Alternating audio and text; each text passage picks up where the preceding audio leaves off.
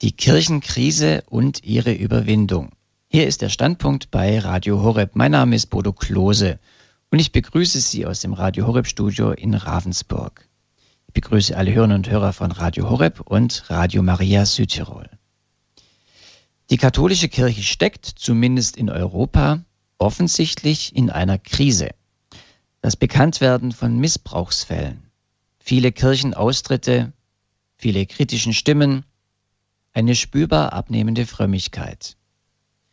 In diese Krise hineingesprochen hat Papst Benedikt XVI. bei seinem Besuch in Deutschland. Der Heilige Vater ermutigt insbesondere zu einer neuen Hinwendung zum Glauben. Ist die heutige Kirchenkrise demnach weniger eine Krise nicht durchgeführter Reformen, sondern vielmehr eine Glaubenskrise? So sieht dies auch Pfarrer Dr. Hans-Martin Lochner, unser heutiger Gesprächsgast bei Standpunkt. Er ist uns aus Bad Tölz zugeschaltet. Grüß Gott, Dr. Lochner. Ja, grüße Gott. Dr. Lochner, Sie werden gleich ausführlich über dieses Thema der Kirchenkrise und die Möglichkeiten ihrer Überwindung sprechen. Um zu verstehen, aus welchem Hintergrund Sie dieses Thema angehen, möchte ich Sie ein bisschen näher vorstellen. Sie sind 1926 in Neustadt bei Coburg geboren, sind in einem vorwiegend evangelischen Umfeld dort aufgewachsen, mit 23 Jahren zur katholischen Kirche konvertiert. Sie haben Zeitungswissenschaft, Volkswirtschaft und Geschichte studiert und während ihrer Promotionszeit haben Sie geheiratet und wurden in der Folgezeit Vater von sechs Kindern.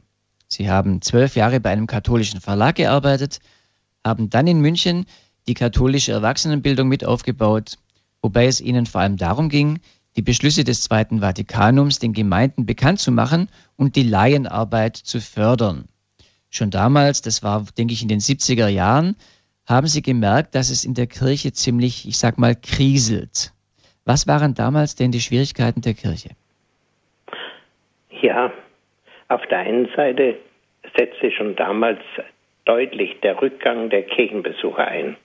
Allerdings im Unterschied zu heute waren die Kinder noch weitgehend im Gottesdienst. Ich weiß auch, wie meine eigenen Kinder, wie wir praktisch jeden Sonntag waren und da waren immer volle Kirchenbänke, die heute alle leer sind. Sie haben ja auch noch die Zeit nach dem Zweiten Weltkrieg erlebt, wo ja eine richtige Blüte war, wo die Kirchen voll waren und ähm, ja, ja, ich war da in München in, in einer Pfarrei St. Margaret, eine sehr große Pfarrei mit vielen äh, Bänken und Sitzgelegenheiten und viel Raum. Und wenn ich am Sonntag eine Viertelstunde vor Beginn des Gottesdienstes gekommen bin, habe ich in der Regel schon keinen Sitzplatz mehr gekriegt. Musste also ziemlich schauen, ob vielleicht irgendwo noch ein Eckchen frei ist kann man sich heute gar nicht vorstellen. Das ist heute natürlich ganz anders. Sie waren also in der Erwachsenenbildung tätig, haben, sage ich mal, versucht, dort etwas mit aufzubauen. Und dann haben Sie etwas ganz Besonderes, Persönliches erlebt. Was haben Sie erlebt? Ja, 1972, äh, fast würde ich sagen, hat sich für mich der Himmel aufgetan. Und ich habe zum ersten Mal in meinem Leben erlebt, dass das wirklich gibt, was ich früher nie geglaubt habe. Nämlich, wenn ich gelesen habe in der Bibel, Mose sprach, äh, äh, Gott sprach zu Mose oder äh, sprach zu Abraham, habe ich mir vorgestellt, ja, wie will er denn das tun? Äh, will er da vom Himmel runterschreien oder wie soll man sich das vorstellen? Bis ich dann selber erlebt habe, es gibt das von Gott angesprochen werden. Und er hat damals mir gezeigt, es kommt eine große Erneuerung im Heiligen Geist und hat mir auch den Namen genannt, wie sie heißt, und den Auftrag gegeben, das ist jetzt deine Hauptaufgabe in deinem Leben, die ist ganz wichtig, das hat er dreimal unterstrichen. Und äh, dazu gesagt, diese Erneuerung kommt, damit alle Kirchen sich im Heiligen Geist erneuern, dass sie als Erneuerte wieder zur Einheit zurückfinden im Heiligen Geist und dass sie dann im gleichen Heiligen Geist rangehen, die Menschheit zu bekehren. Und wenn das nicht gelinge, dann hat die Menschheit, muss die Menschheit zugrunde gehen.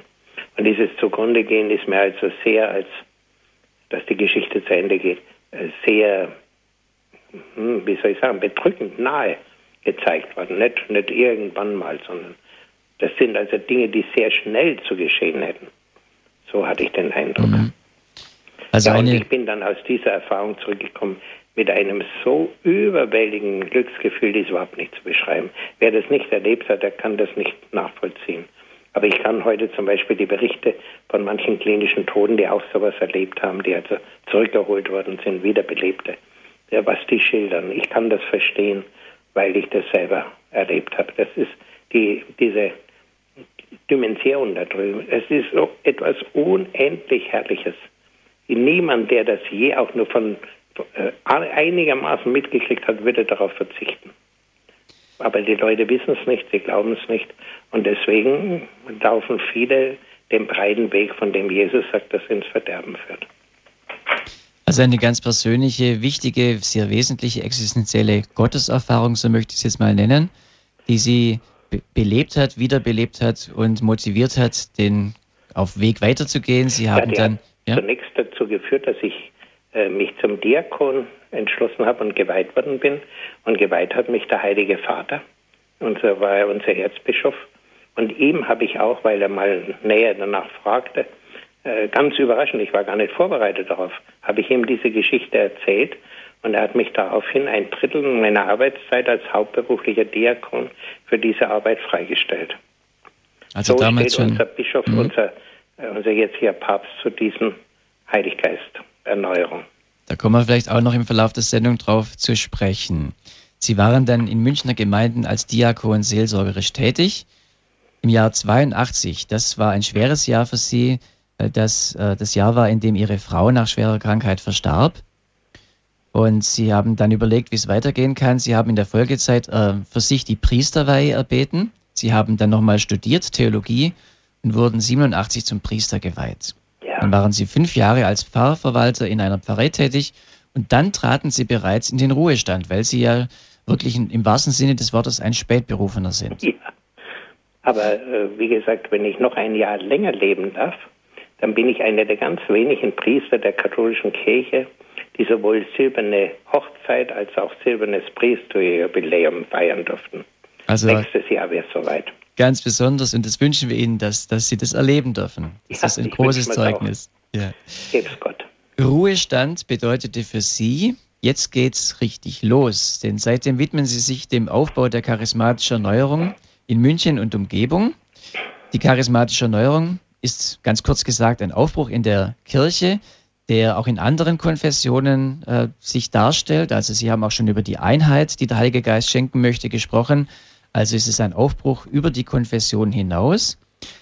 Und der zentrale Gedanke der charismatischen Erneuerung ist, dass Gott sich in seinem Heiligen Geist offenbart, dass er eine persönliche Beziehung möchte zu seinem Kind, zu seinem Glaubenskind, dass es eine persönliche Liebesbeziehung ist und dass sich der Heilige Geist auch in dem Leben ja darstellen kann durch, äh, ein, ein, durch sein Werk, durch seine Gaben, die Charismen. Ist das so gut dargestellt in ja, aller Kürze? Ja. Okay. Und Sie aus diesem Hintergrund heraus werden Sie, können wir dann auch verstehen, wenn Sie über die Kirchenkrise sprechen und ihre Überwindung. Ich darf Sie nun bitten, Ihren Vortrag zu halten zum heutigen Standpunktthema. Dr. Lochner, worin besteht die heutige Kirchenkrise und wie kann sie überwunden werden? Ja, wie wir schon im Eingang sagten, sie ist in Wirklichkeit eine Glaubenskrise, dass bei uns ganz wichtige zentrale Glaubensinhalte im deutschen und im deutschsprachigen Raum entweder vergessen wurden, dass sie überhaupt nicht mehr beachtet werden, dass sie ausgeklammert werden, dass sie nicht mehr gepredigt wird darüber, dass sie aus dem ja, Verkündigung, Seelsorge unserer Gemeinden, äh, wie soll ich sagen, ausgeschieden sind. Die sind nicht mehr aktuell, ist, da wird nicht mehr drüber geredet. Und das kommt also, diese das ist die Dimension des Übernatürlichen, des Jenseitigen. Das ist die, die Dimension Gottes, wenn man so will. Äh, die, unser Leben ist ja nicht nur auf der Ebene des Heute hier, was wir hier erleben, sondern da gibt es auch diese äh, dritte Dimension, die in die Höhe geht. Und diese dritte Dimension, aus der ja Jesus herausgekommen ist. Er ist ja als Sohn Gottes in diese Welt gekommen. Das heißt, er kommt aus dieser jenseitigen, übernatürlichen Welt und kommt zu uns und er bringt diese übernatürliche Welt mit und bietet sie uns an. Ihr dürft daran Anteil haben. Deswegen seine Predigt äh, kommt mit das äh, kehrt um. Das Reich Gottes ist nahe. Er bringt diesen, diese Dimension in unsere Welt. Es ist etwas ganz Entscheidendes für das Christentum. Das heißt, wir sollen Anteil bekommen an seiner göttlichen Natur, an dieser Übernatur, aus der er stammt. Äh, das wird übrigens ja leider Gottes fast nie laut gelesen bei der Gabenbereitung. Äh, sagt der Priester bzw. der Diakon, wenn Wasser und Wein gemischt wird, wie das Wasser mit dem Wein sich mischt zum heiligen Zeichen, so dass uns dieser Kelch Anteil haben an der Gottheit Christi, der unsere Menschennatur angenommen hat. Wir sollen Anteil bekommen an der Gottheit Christi. Ganz etwas Entscheidendes. Das heißt, wir sollen verwandelt werden. Letzten Endes, wir sollen dem Herrn immer ähnlicher werden. Deswegen sind wir auf der Erde. Wie gesagt, diese ganzen Bereiche sind vergessen oder weitgehend vergessen. Interessanterweise, eigentlich würde ich jetzt sagen, mehr bei den Priestern, vielleicht sogar bei manchen Bischöfen, äh, nicht beim breiten Kirchenvolk. Das ist für mich immer wieder erstaunlich und da wiederholt sich ja etwas in der Geschichte, nämlich im dritten, vierten Jahrhundert, wo es um die Gottessohnschaft äh, Jesu gegangen ist in den Diskussionen, waren viele Kleriker und, und auch Bischöfe hatten sich davon entfernt, aber das gläubige Volk hat es festgehalten und äh, dadurch ist es auch in der Kirche erhalten geblieben. Es war also schon mal so eine Situation. Ja, was also ausgeklammert worden ist, oder vielleicht muss ich noch mal vorher sagen, weil wir es ausklammern und weil wir so tun, als gäbe es das nicht, wandern die Menschen scharenweise in die Esoterik ab. Die Esoterik ist also in einer Weise heute verbreitet sich bei uns. Äh, das habe ich schon erlebt, wie ich in Benedikt Beuer nochmal Theologie studiert habe. Da habe ich festgestellt, dass die angehenden Ordenspatres, die da mit mir studiert haben, aber auch zum Teil die äh, past angehenden Pastoralreferentinnen und Pastoralreferenten, dass für einen Großteil von denen die Wiedergeburtslehre ganz selbstverständlich war äh, und auch andere esoterische äh, Gedankengänge. Ich weiß, dass wir da oft mit Ihnen diskutiert haben, aber das ist jetzt schon 30 Jahre fast her oder, oder mindestens 20 Jahre. Also ja, 25 Jahre. Das ist also in einer Weise in unser Volk eingebrochen, Esoterikmessen und so weiter. Die Leute drängen sich dahin. Sie suchen im Grunde, wenn sie dahin gehen, das Jenseitige, das Übernatürliche. Sie wissen, dass es das gibt, aber die katholische Kirche sagt weiterhin, nö, das gibt's nicht, damit müsst ihr euch zufrieden geben, dass es das nicht gibt. Und dann wandern die Leute aus. Das, ein Teil dieses Auswanderns aus der Kirche hängt damit zusammen. Ja, Sie haben das sicher auch, viele haben das sicher auch gelesen, dass man heute sagt, ja, wir haben eine Wiederentdeckung des Religiösen, aber das, dieser Strom geht nicht in die Kirchen, sondern an den Kirchen vorbei in diese ganzen esoterischen und ostasiatischen Dinge, äh, Buddhismus und Hinduismus und Yoga und äh, alles, was es auf diesem Zen-Buddhismus, alles, was es da gibt. Denken Sie nur daran, mit welcher Begeisterung der Dalai Lama bei uns aufgenommen worden ist. Da hat sich keiner gescheut, bei der Anrede zu sagen, äh, Eure Heiligkeit. Ich weiß nicht, ob jetzt, wo der Papst hier in Deutschland war, ich habe zwar alle Sendungen verfolgt, aber äh, ob da jemand wirklich gesagt hat, Eure Heiligkeit zu ihm. Ich weiß es nicht, vielleicht habe ich es überhört, könnte vielleicht mal gewesen sein, aber das ist nicht selbstverständlich, ihn so zu nennen. Aber beim Dalai Lama ist es ganz selbstverständlich. Ja, ich sagte, alles Übernatürliche ist ausgeklammert oder vergessen. Und das fängt an, zum Beispiel, dass alles Wunderbare aus der Kirche und Verkündigung ausgeklammert wird. Man versucht, wenn da Wunderberichte sind, sie irgendwie natürlich zu erklären oder wenn man das nicht kann, dann sagt man entweder, das kann, kann so nicht stattgefunden haben. Äh, gerne sagt man heute unter dem Einfluss dieser falschen Exegese, äh, sagt man, ja, das sind Gemeindebildungen. Äh, da wäre also die Evangelien sehr, sehr spät niedergeschrieben worden und von einer Generation zur anderen hätte man also das weiter erzählt, bis es mal schriftlich geworden wäre. Und da wäre von jeder Generation was Neues zugedichtet worden, was überhaupt nie so stattgefunden hat. Und wie gesagt, zum Beispiel nach meinem Dafürhalten, ich meine, ich stehe ja mit meinen Mitbrüdern auch in Kontakt und weiß da ein bisschen Bescheid, äh, ein beachtlicher Teil unserer, meiner Mitbrüder glaubt heute nicht mehr an die Jungfrauengeburt und würde sie in der Öffentlichkeit nicht mehr äh, dieses Wort nicht mehr gebrauchen und nicht verteidigen, diese Lehre. Und ein ähnlicher Einbruch ist ja auch in Bezug auf die Auferstehung passiert. Ja, wie soll man sich das vorstellen?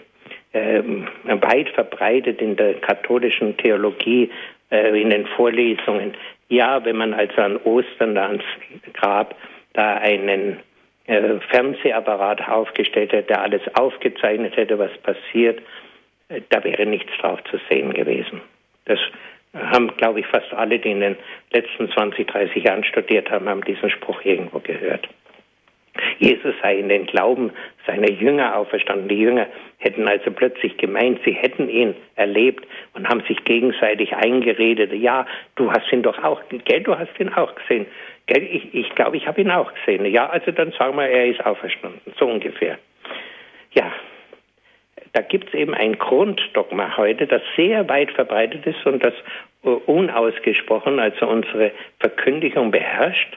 Es gibt keine Wunder und hat auch nie welche gegeben. Wunder sind ausgeschlossen. Die Naturwissenschaft würde sowas überhaupt nicht zulassen, dass es Wunder gibt. Also kann sie es auch nie gegeben haben. Das ist im Grunde genommen äh, die Lehre der, der äh, Aufklärung, die also vor drei, 250 Jahren äh, da um sich gegriffen hat. All diese Dinge waren nie real. Und dazu gehört dann auch die Heilige Schrift ist nicht inspiriert. Also Gott, man meint, wenn es die Übernatur nicht gibt, dann kann der Heilige Geist ja auch die Worte der Heiligen Schrift nicht inspirieren, sondern das sind halt Menschenworte, das, was Menschen sich gedacht haben und so, das haben sie niedergeschrieben. Aber Inspiration, es ist ein, ein menschliches, ein, fast würde ich sagen, ein rein menschliches Dokument, das man genauso verfasern kann und wissenschaftlich untersuchen kann, wie irgendeine äh, Schrift aus der Vergangenheit, die Ilias oder irgendeine alte Dichtung oder so. Mehr ist es nicht. Und ebenso eben bei Jesus, äh, bei Küng ist mir das aufgefallen. Ich weiß noch, dass wir in der Vorlesung äh, über Küng gesprochen haben, dass es hieß, schaut euch mal die Bücher an. Küng schreibt viel Positives über Jesus. Aber es schreibt nie, Jesus ist der Sohn Gottes. Dieser Begriff kommt bei Jung nicht, äh, bei Küng nicht vor und das hat sich durchgesetzt. Und ebenso vergessen ist also ganz wesentlich die Wirklichkeit von Himmel und Hölle. Wobei Himmel wird noch eher, äh, naja, irgendwann, äh, wir kommen sowieso alle in den Himmel, äh, wir sind ja so gute Menschen und Gott ist ja so lieb, der kann ja aus ganz Liebe, aus Liebe überhaupt niemanden in die Hölle schicken, das ist unmöglich, also kann es gar keine Hölle geben. Das ist ein, auch ein Grunddogma heute unserer Zeit. Es gibt den Bösen nicht und wehe, es wagt einer in der Kirche zu sagen, es gibt ihn doch der hat sofort eine, eine geschlossene Front, Front gegen sich. Ich erinnere mich an eine Religionslehrerin, die im Schulunterricht eben auch sagte, dass es eben nicht nur den Himmel, sondern auch das Gegenteil gibt. Äh, das wurde, die Eltern haben sich beschwert, die Kinder werden da äh, beängstigt äh, durch solche Vorstellungen. Daraufhin wurde der Frau die Lehrerlaubnis für Religion entzogen. Sie können im Religionsunterricht alles Mögliche sagen. Wenn Sie sagen, Jesus ist nicht auferstanden und so, da passiert Ihnen nichts. Aber wenn Sie sagen, es gibt den Bösen, dann passiert Ihnen was. Ja, äh, da gibt es dann auch dieses Schlagwort, was weit verbreitet ist, dass es heißt, äh, Jesus hat nur eine Frohbotschaft gebracht und keine Drohbotschaft. Und äh, dass es eben auch den Weg gibt, von dem ja Jesus wiederholt gesprochen hat, die enge Weg, die enge Pforte, wo er sagt, nur wenige finden sie, aber breit ist der Weg, der ins Verderben führt. Über all das wird hinweggelesen. Ich denke mir manchmal auch bei diesen Leuten, die also heute so für Reformen eintreten und für all diese Geschichten, auch Priester und, und äh, vor allem auch äh, Laien, äh, aktive Laien in der Seelsorge, gute Leute, habt ihr denn überhaupt einmal die Heilige Schrift gelesen? Wisst ihr, was da steht? Oder nehmt ihr das einfach alles nicht ernst, was da drinnen steht?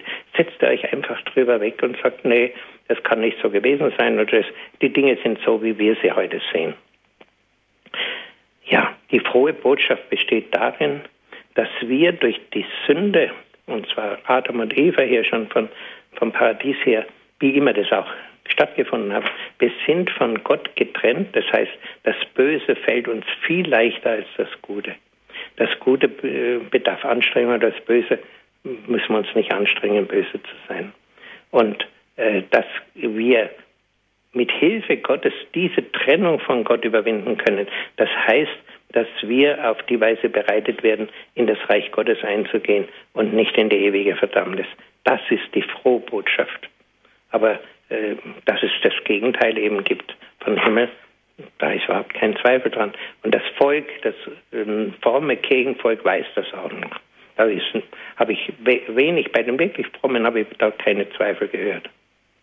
Ja, wenn all dieses Wunderbare und Übernatürliche und so weiter, wenn das ausgestrichen wird, was bleibt denn dann überhaupt noch von der Kirche? Was ist sie denn dann noch überhaupt? Dann ist sie nur noch ein Verein für Sozialarbeit, man könnte sagen ein Wohlfahrtsverband. Und das ist ja eine Sache, die der Papst auch wiederholt in letzter Zeit angegriffen hat, auch bei seinen Predigten hier in Deutschland.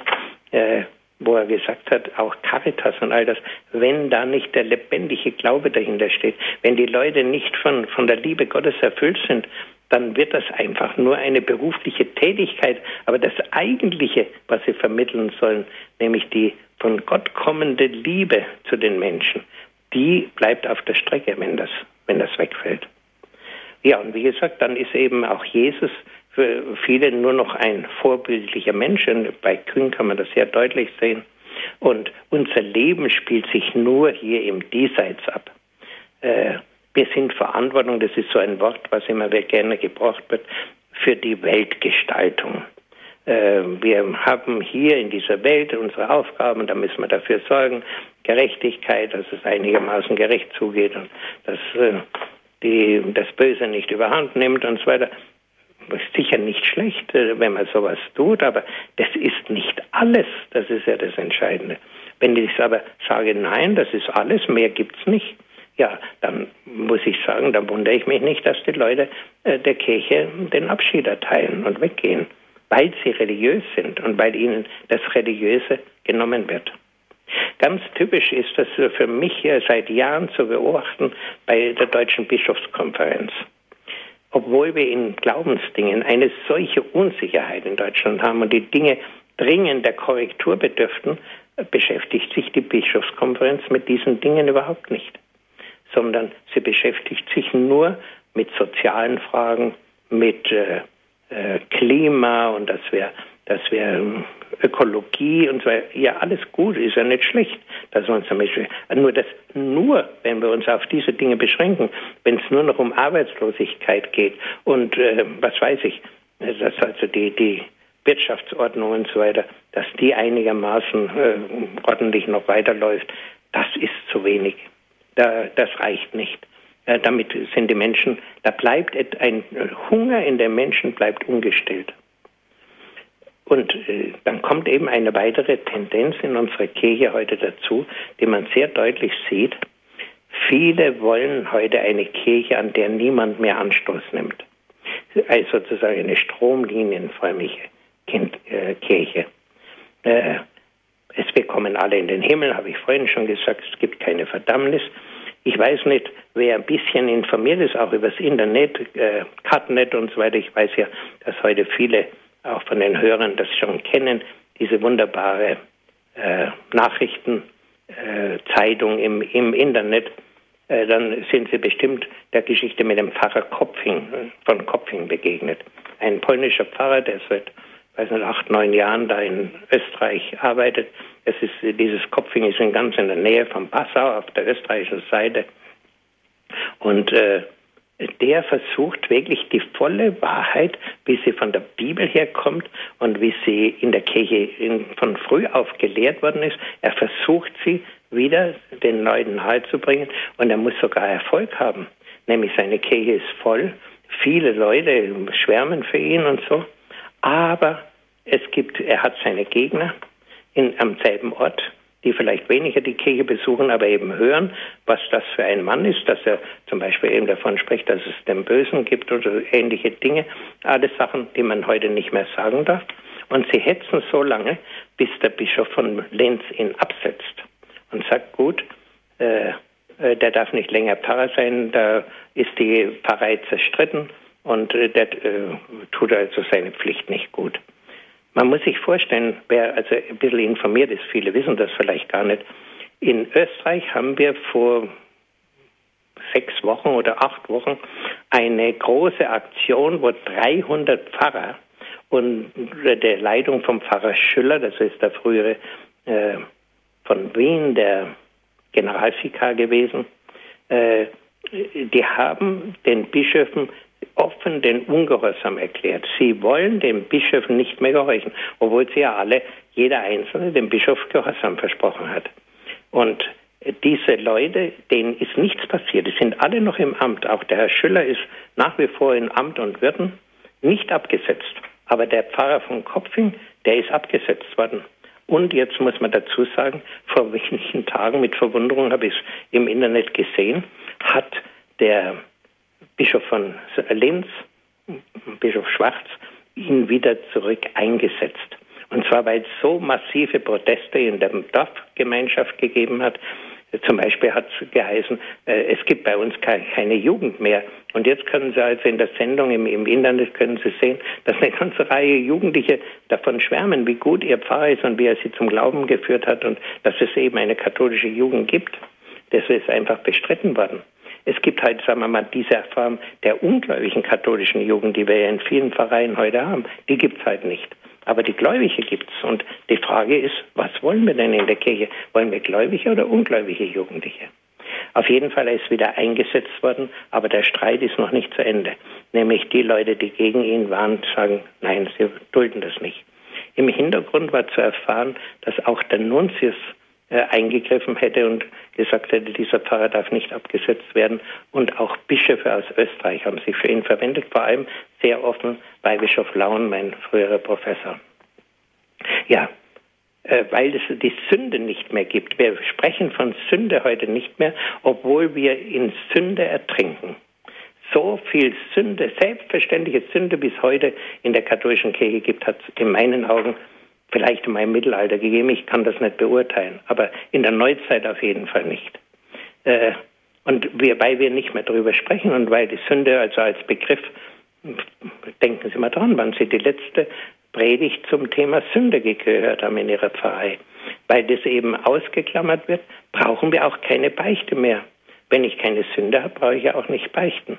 Und in der Beichte machen wir heute dieselbe Entwicklung durch, die in der evangelischen Kirche äh, vor etwa 250 Jahren stattgefunden hat. Die evangelische Kirche hat nämlich genau wie die katholische die Ohrenbeichte gekannt und Luther hat sie nie abgeschafft, hat immer gebeichtet. Und das ist lange erhalten geblieben, aber dann mit der Aufklärung hat man das dann aufgegeben. Und Sie können allerdings auch heute noch zum evangelischen Pfarrer gehen, können sagen, ich möchte bei dir beichten. Das äh, ist noch nicht gestorben und zum Teil sogar wieder neu belebt worden, aber offiziell gibt es keine Beichte mehr sondern nur noch Beichtandachten, wie es ja in vielen katholischen Pfarrern heute auch ist. Was zum Beispiel auch dazu gehört, man nimmt nicht mehr Anstoß in unserer Kirche an vorehelichem Zusammenleben. Kein Bischof und kein Seelsorger wagt mehr etwas dazu zu sagen. Und als ich ab und zu mal ganz selten das Thema in einer Predigt angeschnitten habe, und ich habe mich gehütet, das immer wieder den Leuten auf Butterbrot zu schmieren, äh, habe ich Anstoß erregt. Und da sagt man, nee, also den Pfarrer Lochner, den können wir nicht mehr brauchen, der, der, der soll verschwinden, der soll im Mund halten. Äh, ein, ebenso ein Thema, die Abtreibung. Ich weiß nicht, äh, wie viele unserer Hörer wissen, dass die äh, Scheine, mit denen abgetrieben werden darf, äh, nach wie vor von der sogenannten äh, katholischen Beratungsstelle Donum Vitae nach wie vor ausgeteilt werden. Das heißt, Leute können dahin, man wird natürlich versuchen, sie davon abzubringen, aber wenn sie sagen, nö, ich möchte das Kind, ich kann das nicht brauchen und mein Mann will es nicht oder mein Freund will es nicht oder so, äh, dann kriegen sie diesen Schein. Und hinter diesem Donum Vitae steht die sogenannte äh, Zentralkomitee der deutschen Katholiken die jetzt mit dem Papst zusammen waren, äh, den Widerspruch zur päpstlichen Wunsch, dass die deutsche katholische Kirche sich eindeutig von der äh, Abtreibung distanzieren soll.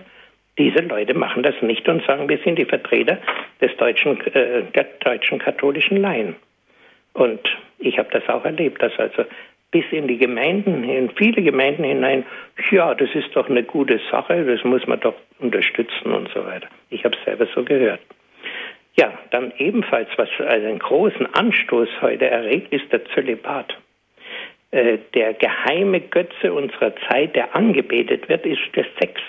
Es gibt nichts Höheres als den sexuellen Genuss. Und diese armen Priester, denen man das Höchste, was es gibt, vorenthalten will, das ist doch eine Schande. Das ist doch ein Verstoß gegen die Menschenrechte. Die müssen das doch auch haben dürfen. Und dass sie äh, Zölibat, dass sie auf die Ehe und, und all dieses verzichten, um des Himmelreichs willen. Ja, wieso? Ein Himmelreich gibt es doch für uns heute gar nicht mehr. Aber sie verzichten das. Das heißt, sie wissen, dass ihr Lohn groß sein wird, wenn sie bei Gott sind, äh, dass sie dieses Opfer für die Gemeinden gebracht haben, dass sie also auf dieses Herrliche verzichtet haben. Ich kann es nur noch mal wiederholen. Wie, meine, wie ich auf dem Weg zum Katholischwerden war, äh, hat meine äh, spätere Frau mir mal geschrieben, ob ich wüsste, dass die katholischen äh, Priester nicht heiraten und ob ich auch wüsste, dass in der katholischen Kirche die Ehe nicht geschieden werden kann. Das war mir beides neu. Woher hätte ich es auch wissen sollen? Ich muss sagen, da ist meine Hochachtung vor der katholischen Kirche ganz gewaltig gestiegen in diesem Moment. Ja, äh, ja, und so ist es heute mit dem Ehebruch. Ehebruch ist sowas Selbstverständliches, dass man ja sich auch als Bundespräsident ruhig dazu bekennen kann. Ich habe halt, es hat halt nicht geklappt, dann haben wir halt ein zweites Mal geheiratet. Jetzt die Frau, die jetzt mit mir da neben mir steht, das ist ja mein zweite. Äh, es hat selbst früher in der evangelischen Kirche fast nicht gegeben. Ich äh, in meiner Kindheit, ich kann mich kaum an eine Scheidung erinnern, ganz, ganz selten. Und äh, heute wird also behauptet, ja, ich muss dazu noch etwas sagen, was man übersieht. Und das ist mir heute in den letzten Jahren ganz klar geworden. Unsere Ehen scheitern heute so sehr, weil sie so anfällig werden für die Angriffe Satans. Satan möchte jede menschliche Gemeinschaft zerstören und versucht immer, die Menschen gegeneinander aufzuhetzen. Und dann sagt er dem Mann, lass dir von deiner Frau nichts gefallen, die ist schuld, dass du nicht glücklich bist, äh, wehr dich dagegen. Und zur Frau sagt er, du bist im Recht, lass dir nichts gefallen, äh, gib's ihm zurück, der, der soll mal sich ändern, du bist in Ordnung. Und so hetzt er auf. Und das macht er nicht so nur bei, bei den Ehepaaren. Das macht er auch zwischen den Völkern. Besonders schön ist dieses böse Spiel zu beobachten äh, zwischen Juden und Palästinensern, wo es also ewig keinen Frieden gibt. Und auch so Afghanistan und überall, wo wir hinschauen, überall dasselbe. Er hetzt die Menschen gegeneinander auf und ist froh, wenn sie sich gegenseitig umbringen. Aber wir sagen, ach nein, es gibt den gar nicht hinter diesen ganzen Angriffen gegen die Kirche, über die ich gerade gesprochen habe, und dass es so in, in solche Schwierigkeiten gekommen ist, steht Satan. Und unsere Leute sagen, nein, den Satan gibt's gar nicht. Wir haben den Professor Haag studiert, sein Buch, was da in den 70er Jahren erschienen ist, Abschied vom Teufel. Der Teufel ist ein, ein Märchen, das also aus den orientalischen Ländern ins Judentum eingewandert ist. Den gibt's überhaupt nicht.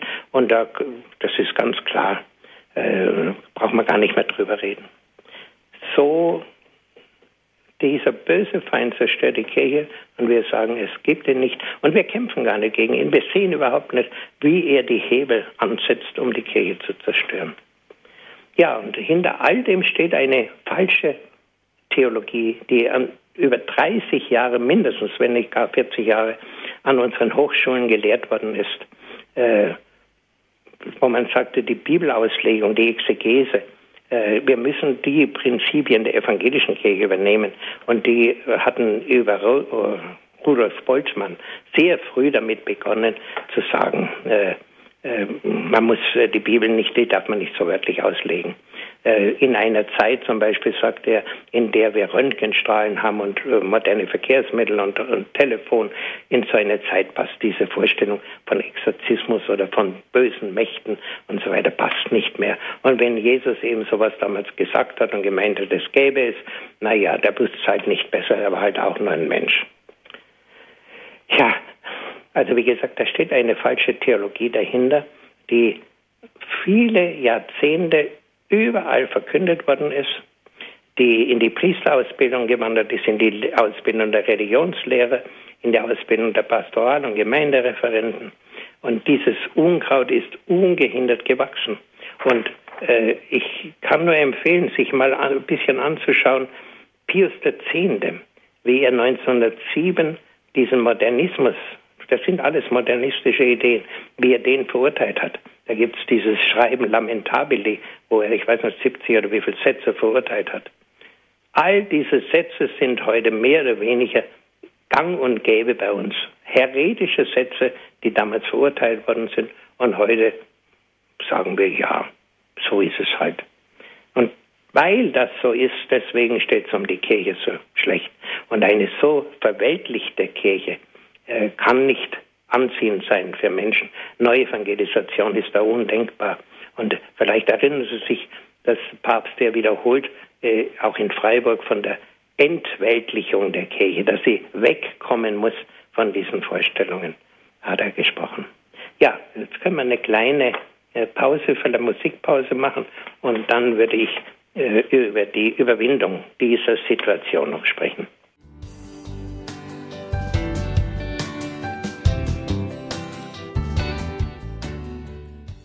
Vielleicht erinnern sich viele von Ihnen, dass der Papst äh, wiederholt bei seinem Deutschlandbesuch von der Glaubenserneuerung gesprochen hat, dass der Glaube vertieft werden muss.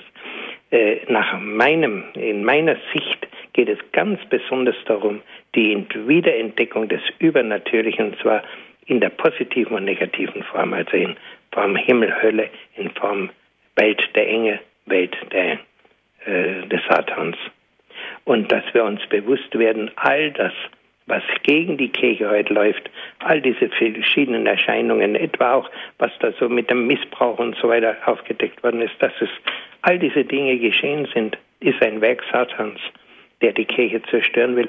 Und der hat sie immer zerstören wollen, seit es die Kirche gibt. Schon Jesus wollte er zerstören, deswegen hat er dafür gesagt, dass er ans Kreuz geschlagen worden ist. Und seit der Zeit hat er die Kirche immer wieder verfolgt und hat nie aufgehört. Zum Beispiel, die, es wird keine Religion in der ganzen Welt so verfolgt wie die Christen. Ganz typisch. Obwohl sie äh, versuchen, nach den Geboten zu leben, nämlich zu lieben, Gutes äh, zu tun. Und zum Beispiel die Reformer. Sie haben sicherlich in den Leserbriefen, fast alle wahrscheinlich, der Leserbriefe liest, ich lese gerne, äh, gelesen, dass immer wieder gesagt worden ist, ja, ihr lieben Reformer, ihr da so viel in der Kirche alles abschaffen wollt, werdet doch evangelisch, da habt ihr doch das alles. Aber jetzt wiederholt habe ich gelesen, dass zum Beispiel auch der Pfarrer Schüller gesagt, nö, ich will die katholische Kirche ändern. Warum? Weil der Böse nicht daran interessiert ist, dass ein paar äh, Katholiken evangelisch werden. Er ist daran interessiert, dass die katholische Kirche vernichtet wird und aufhört, das zu sein, was sie von jeher ist.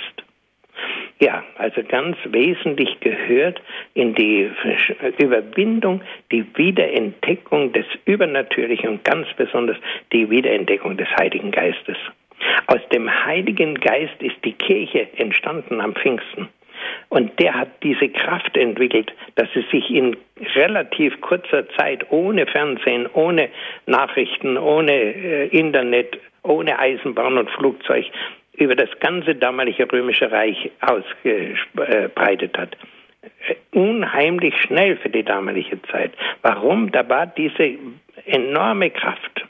Und wenn wir diese Kraft nicht wiederentdecken und sie uns für sie öffnen und sie bitten, den Heiligen Geist wirklich bitten, zu uns zu kommen, zu jedem Einzelnen, uns zu verändern, uns umzuwandeln, dann kann es keine Erneuerung geben.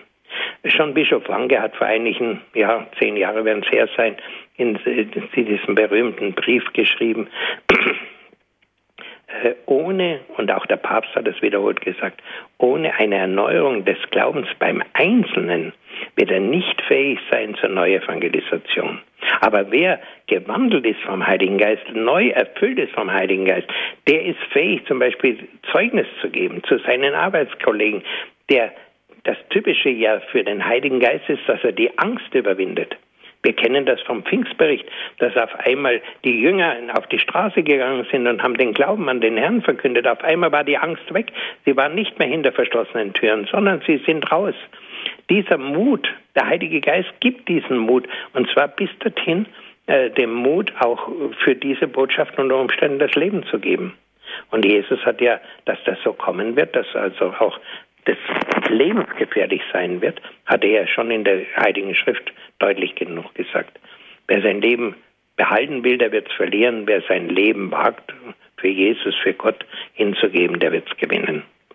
Und da ist etwas ganz Wesentliches in meinen Augen vergessen worden, äh, nämlich, dass wir durch Taufe, Firmung und, und Gnade äh, verwandelt werden sollen, dass wir nicht diese alten Menschen der Sünde bleiben, sondern umverwandelt werden in neue Menschen, dass wir wiedergeboren werden zu einem neuen Leben. Paulus hat nicht aufgehört, über diese Dinge zu schreiben und das ist sicherlich auch mal ein Thema, wenn es nicht schon war, äh, wichtig immer für Horeb mal ausführlich darüber zu sterben. Wisst ihr nicht, dass wir alle, die wir getauft sind, auf den Tod Jesu getauft sind? Wir sind mit ihm begraben, um mit ihm aufzuerstehen zu einem neuen Leben. Dass wir nicht mehr als die alten, sündhaften Menschen leben, die bei jeder Gelegenheit aus der äh, Haut platzen, dass sie äh, die Leute anschreien, dass sie äh, lieblos miteinander umgehen, dass sie streiten, dass sie äh, in Unfrieden miteinander leben, sondern dass, dass wir gewandelt werden, dass die Früchte des Heiligen Geistes in uns wachsen. Und es ist interessant, äh, dass über diese Früchte des Heiligen Geistes wenig die Rede ist. Und noch weniger ist die Rede in den letzten Jahren und Jahrzehnten gewesen über die Charismen des Heiligen Geistes. Wenn bei uns in der katholischen Kirche von den Gaben des Heiligen Geistes die Rede ist, sind immer nur die des Alten Testamentes genannt worden. Aber dass der äh, Paulus im ersten Korintherbrief im zwölften Kapitel über die, Heil, die äh, Charismen, die Gnadengaben des Heiligen Geistes ausführlich spricht, dass es Heilung dazu gehört, äh, Prophetie, äh, Erkenntnis, Weisheit und so weiter, Unterscheidung der Geister, gerade die Unterscheidung der Geister. Das ist mir schon damals aufgefallen, wie ich also die Heiliggeist Entwicklung damals die Bewegung kennengelernt habe. In dem Moment, wo man vom Heiligen Geist erfüllt ist, erkennt man, wie die bösen Mächte am Werk sind. Und solange man diesen, von diesem Geist nicht geleitet wird, sagt man, es gibt keinen Bösen, so wie es halt heute geschieht. Wir sollen neue Menschen werden, die mit Jesus auferstehen zu einem neuen Leben. Und nicht nur äußerlich ein bisschen fromm tun, sondern dass es in die tiefen Schichten unserer Existenz geht. Ein Thema, über das über uns in diesen Tagen ja auch ähm, Johannes Hartl äh, im, in den Exerzitien in Radio Horeb sehr gut gesprochen hat, kann allen nur diese Exerzitien empfehlen, sich die kommen zu lassen. Sie gibt es ja noch beim CD-Dienst. Ja, äh, die voraussetzt, ja, wir brauchen dann eine vom Heiligen Geist erneuerte und genährte Theologie. Und wie die aussieht, kann man zum Beispiel in den Büchern von unserem Heiligen Vater, da sind ja zwei inzwischen erschienen, Jesus von Nazareth, erster und zweiter Band. Äh, das ist absolut lesenswert. Das ist keine Lektüre, die man sich so mal zu einem Urlaub mitnimmt und so ein bisschen schmögert drinnen, sondern das ist etwas, was ich in kleineren Häppchen zu mir nehmen muss, damit ich es auch verdauen kann. Aber es ist nicht so, dass man sagen muss, für einen normal gebildeten, durchschnittlich gebildeten Deutschen nicht verständlich. Nein, es ist verständlich. Und er zeigt eben und lehrt uns, wie der Heilige und zeigt uns, wie ihn der Heilige Geist dahin führt, die Dinge so zu erkennen, wie er sie ausspricht.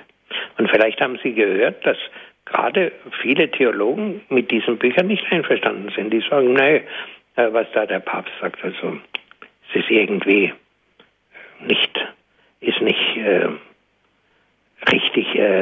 äh, der, der hat ja die, die ähm, letzten äh, wunderbaren theologischen Entwicklungen, die wir durchgemacht haben, die hat er verschlafen. Der, davon weiß er ja nichts. Nein, er hat sie überwunden, weil der Heilige Geist ihm zeigt, dass die Dinge anders sind, als sie bei uns heute gesagt werden.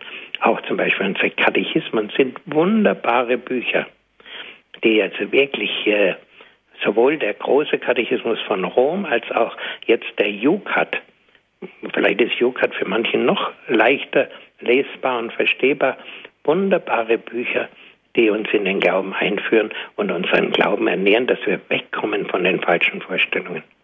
Und ich denke mir das oft, äh, ich bin ein kleiner, unbedeutender Priester, aber wenn ich in der Kirche was zu sagen hätte, ich würde anordnen, dass bevor ein, ein junger Mann anfängt, sich äh, ins Priesterseminar zu begeben und äh, also anfängt, auf dem Weg des Priestertums zu gehen, dass er neu äh, in diesem Sinne sein, seine Taufe erneuert, im Sinne, ich will als der alte Mensch, der ich gewesen bin, nicht mehr weiterleben, sondern ich will nach Jesus, nach dem Vorbild Jesus neu geschaffen werden. Äh, das wäre das Entscheidende, wenn wir geisterfüllte Priester hätten in großer Zahl. Das heißt, naja, wir haben nicht für Priester in großer Zahl, aber dass unter denen, die geweiht werden, sehr viele so geisterfüllte Priester wären. Da würde die Neuevangelisation ganz rasch vorwärts kommen. Ich bin überzeugt, nach dem, was ich gelesen habe, von diesem Pfarrer von Kopfing, der da vorübergehend abgesetzt worden war überzeugt, das ist ein Mann des Heiligen Geistes, was ich da bisher von ihm mitgekriegt habe. Man kann ja, ich hatte das, die Zeit jetzt nicht, man kann im Internet sogar seine Predigten und Ansprachen hören. Ich werde es mir nochmal anhören. Wir müssen also geisterfüllte Priester haben und auch unsere Laientheologen brauchen diese Fülle mit dem Heiligen Geist. Es gibt schon vereinzelt, habe ich gesehen. Es ist aber für einen Priester der letzten 20 Jahre, 30 Jahre sehr schwer, äh, diese, mit dieser falschen Theologie, die überall gesagt wird, zurechtzukommen. Ich habe aber trotzdem gestaunt, es hat immer wieder welche gegeben. Wir haben auch viel für sie gebetet. Äh, ich muss dazu sagen, schon bei meinem ersten Studium in den 50er Jahren, wenn wir gehört haben, dass einer unserer Kollegen Theologie studieren wollte, haben wir gesagt, um Gottes Willen, der wird uns doch nicht vom Glauben abfallen. Dass hier in der Theologie etwas gelehrt wird, was die Leute vom Glauben wegführt und nicht zu ihm hinführt. Leider trifft es zum Teil zu. Übrigens, unser Papst hat darunter gelitten. Er war Professor in Tübingen und ich habe gehört, dass da die, mm, die, seine Hörer, äh, das war in die 68er Jahre, protestiert haben. Ja, der, der glaubt ja tatsächlich an das, was er da sagt. Wir können doch keinen Professor brauchen, der an das glaubt, was er sagt ein gläubiger Professor. Das kam damals schon unheimlich vor. Das war der Grund, warum er dann weg ist und er ist nach Regensburg bekanntlich gegangen und von Regensburg ist er dann Erzbischof in München geworden. Ja, wie sieht also dieses sich öffnen für den Heiligen Geist aus? Und zwar für jedermann, ob er Priester oder Laie ist, dass er zu dieser persönlichen Heilig-Geist-Erfahrung kommt, von denen ja unser Moderator, der Bruder Klose, auch schon gesprochen hat heute. Also die Voraussetzung ist mein Ja zu Jesus als meinem persönlichen Erlöser. Ich brauche einen Erlöser, nämlich einen, der mich von den Banden an die Sünde erlöst, befreit dass ich loskomme von der Sünde, die sich an mich anheftet. Und dieses Loskommen haben wir am allerdringendsten alle die Leute, die heute mit Süchten zu tun haben, bis hin äh, diese neuen Süchten, die wir haben, äh, beispielsweise Pornosucht und so weiter, was es gibt. Eine ganz furchtbare Sucht. Äh, Sucht. Ich nehme Jesus an als meinen Erlöser. Ich will mich von ihm persönlich befreien lassen. Und ich erkenne, was Taufe und Firmung wirklich bedeutet, nämlich Taufe, hineingetaucht werden in den Heiligen Geist. Und dass dann, wenn ich gereinigt bin, meine Sünden mir vergeben worden sind und ich rein gewaschen bin im Wasser der Taufe, dass der Heilige Geist auf mich heruntergerufen wird als eine Wirklichkeit, die ich wahrnehmen kann. Äh, dazu würde ich empfehlen, zum Beispiel mal in der Bibel, gerade denen, die das nicht kennen, in der Bibel mal nachzulesen. Äh, Apostelgeschichte 19.1, äh, wo äh, bestätigt wird, dass da sichtbar wird, äh, dass der Heilige Geist wirkt. Oder auch bei der Apostelgeschichte 10, wo Petrus beim Hauptmann Cornelius da predigt und während er über die, über die Erlösung predigt, der Heilige Geist auf die nicht getauften Römer und äh, Heiden herabkommt. Und sie erkennen, die fangen an, in neuen Sprachen zu sprechen, die fangen an zu, prophe zu prophezeien. Und Petrus sagt, die haben doch genau den gleichen äh, Geist empfangen wie wir am, am Pfingsten. Das ist doch genau dasselbe. Also darf ich sie jetzt auch taufen. Äh, das sind Wirklichkeiten, erfahrbare Wirklichkeiten. Und wer sagt, nee, nee, sowas kann man nicht erfahren, der liegt verkehrt. Das erinnert ja auch an das Wort von Rana.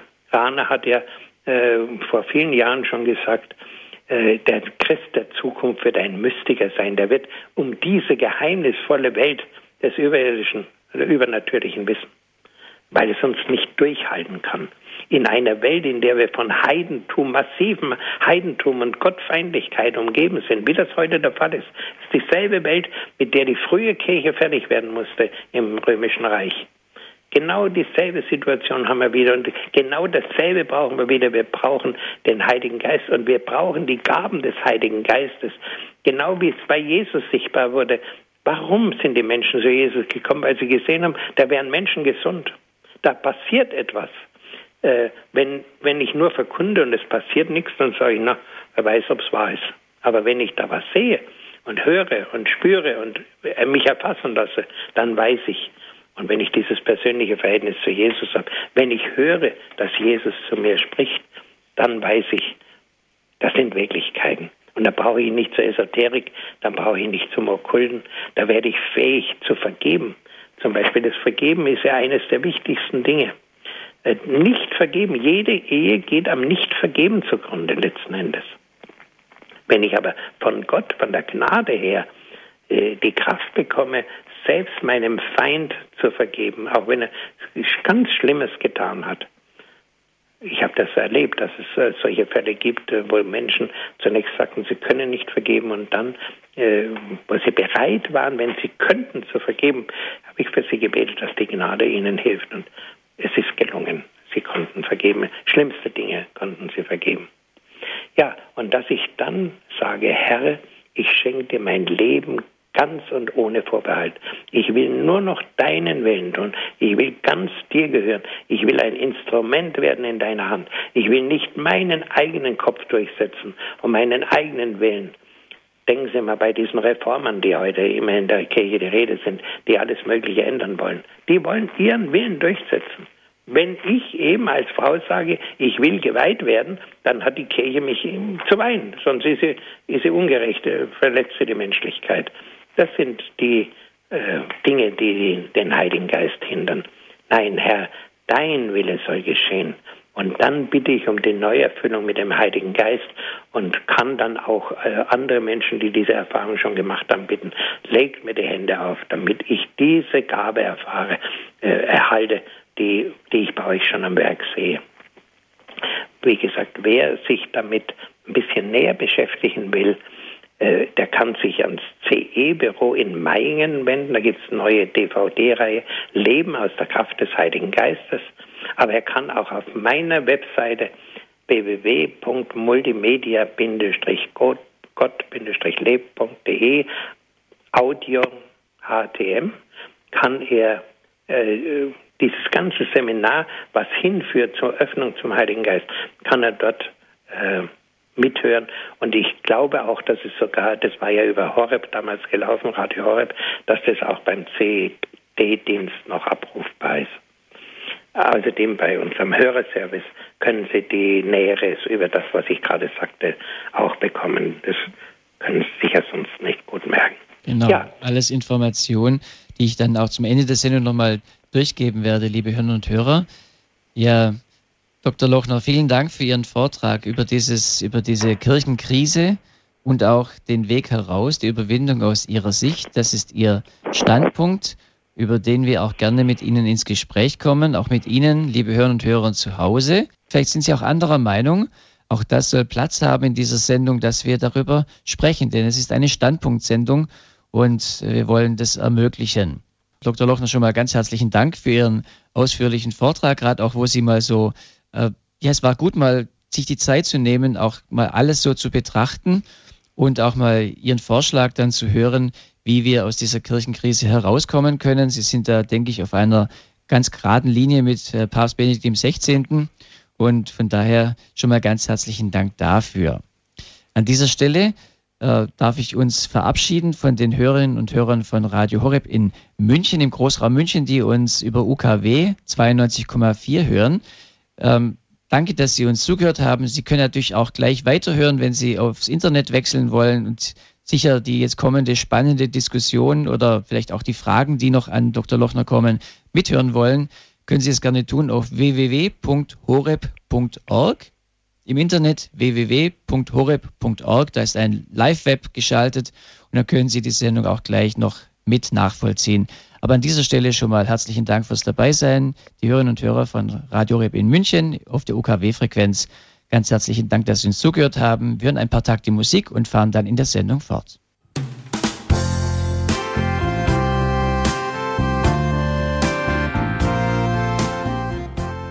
Sie hören Standpunkt bei Radio Horeb. Unser heutiges Thema die Kirchenkrise und ihre Überwindung. Ich bin Bodo Klose und ich bin im Gespräch mit Pfarrer Dr. Hans-Martin Lochner.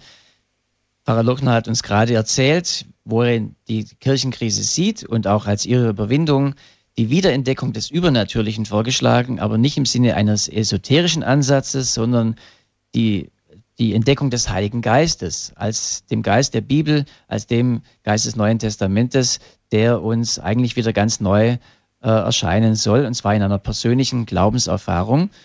Und äh, ja, darüber wollen wir jetzt mit Ihnen auch ins Gespräch kommen, liebe Hörer und Hörer. Unsere erste Hörerin ist die Frau Gschwinder aus Markt Indersdorf. Grüß Gott. Äh, ich wollte mich ganz herzlich auch bedanken beim Pfarrer Lochner für seine Vorträge und auch Leserbriefe oft. Ich ich finde, er hat so recht und äh, freue mich immer, wenn ich was höre von ihm. Ähm, ich muss zu meiner Schande gestehen, vor 15 Jahren habe ich auch mal unterschrieben, wir sind Kirche, weil, weil ich dachte, das ist ja was Tolles, ja, wir sind Kirche. Aber heute denke ich, ja, wir müssen beten um Unterscheidung der Geister und um den Heiligen Geist.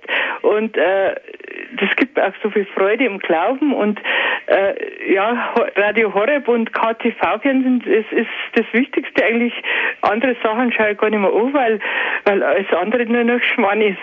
Äh, ja, jedenfalls wollte ich mich ganz herzlich bedanken beim Radioteam und auch bei Ihnen, Herr Pfarrer Lochner. Ja, danke schön. Frau Schwinder, ganz herzlichen Dank. Alles Gute nach Markt Indersdorf. Danke, Ihnen auch. Dr. Lochner, möchten Sie gleich was drauf sagen? Bitte? Möchten Sie gleich was dazu sagen? Oder hat es für ich sich weiß gesprochen? Nur, dass in dieser Gegend äh, auch äh, diese Erneuerung schon eingesetzt hat. Okay, die Erneuerung, die Sie vorgestellt haben, die charismatische ja, Erneuerung. Ja, äh, in diese, wie, wie hieß der Ort? Ich habe ihn nicht notiert. Markt Indersdorf. Bad Indersdorf. Markt Indersdorf. Markt Mhm. Indersdorf.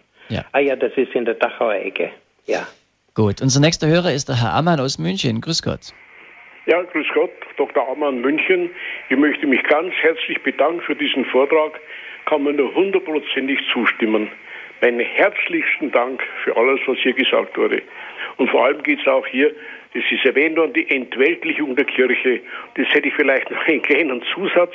Wenn man auch manche musikalische Umrahmung beim Sender Horeb entweltlichen könnte, wäre ich sehr dankbar. Das gilt auch jetzt hier für diese Begleitmusik, die ich hier anhören musste, als ich gewartet habe. Aber Herrn Dr. Lochner, recht, recht herzlichen Dank. Ja, Das ist alles, was ich zu sagen habe. Dr. Hamann, vielen Dank für den Anruf. Ja, ich danke auch und möchte noch sagen, also äh, wir haben diese Anbetungslieder und diese äh, Lobpreislieder sind ja in der Heilig in allen vom Heiligen Geist heute erfüllten äh, neuen Ansätze, von denen es ja eine ganze Reihe gibt. Gibt nicht nur die charismatische Erneuerung. Äh, überall werden diese Lieder gesungen und äh, ich möchte mal sagen, es braucht beides im Gottesdienst. Es braucht die Stille und die Andacht, aber es braucht auch den Lobpreis und die Freude. Und genau an diese, die, die Freude, und zwar diese überirdische Freude, ist eine ganz wichtige äh, Frucht des Heiligen Geistes. Friede, Freude, Liebe, das ist der Dreiklang, äh, um den es da geht, der, der uns von Gott gegeben wird. Und ich hoffe wenigstens, dass in manchen dieser unserer Lieder etwas davon eingegangen ist, dass sie wirklich unter dem Einfluss des Heiligen Geistes entstanden sind. Ja. Das bedeutet, dass man Dinge der Zeit, also nicht alles gleich verteufelt, was auch in der heutigen Zeit da ist. Ich habe mal einen Spruch gehört, warum sollte nur der Teufel all die gute Musik haben? Das war mal ein Spruch eines Rockmusikers, sondern Musik, ganz vielerlei. Bach war wunderbar, äh, ganz viel Musik aus der Kirchengeschichte kommt äh, heute wie immer noch vor im Gotteslob, wunderbare Lieder, aber auch modernes Liedgut kann wirklich, erfüllt durch den Heiligen Geist, seinen Platz haben und die Menschen näher zu Gott bringen. Und wenn das geschieht, ich glaube, das ist ein guter Maßstab, wo das geschieht, aber wobei natürlich Leute auch Musik unterschiedlich empfinden. Da ja. denke ich auch, brauchen wir ein bisschen einen Freiraum. Heute das Thema die Kirchenkrise und ihre Überwindung mit Pfarrer Dr. Hans-Martin Lochner. Unsere nächste Hörerin ist die Frau Rose aus Landsberg. Grüß Gott. Ja, grüß Gott. Ich ähm, bin eine evangelische Christin, so im mittleren Alter und ähm, mache gerade den, mache gerade den Fernkurs Theologie von der Domschule Würzburg. Ah ja. Kennen Sie den, Herr Ich habe ihn selber durchgenommen, also absolviert ja? in jungen Jahren. Ah ja, gut. Und ich bin also ganz begeistert, weil dieser Kurs ist jetzt äh, vor zwei Jahren ganz neu erschienen. Also alle Lehrbriefe sind neu überarbeitet. Und ähm, jetzt möchte ich doch mal ähm, ja auch ein bisschen die Theologen in Schutz nehmen. Also vielleicht, ich weiß ja nicht, welche Theologen da ausgesucht wurden. Die, jeder Theologe hatte einen Lehrbrief geschrieben.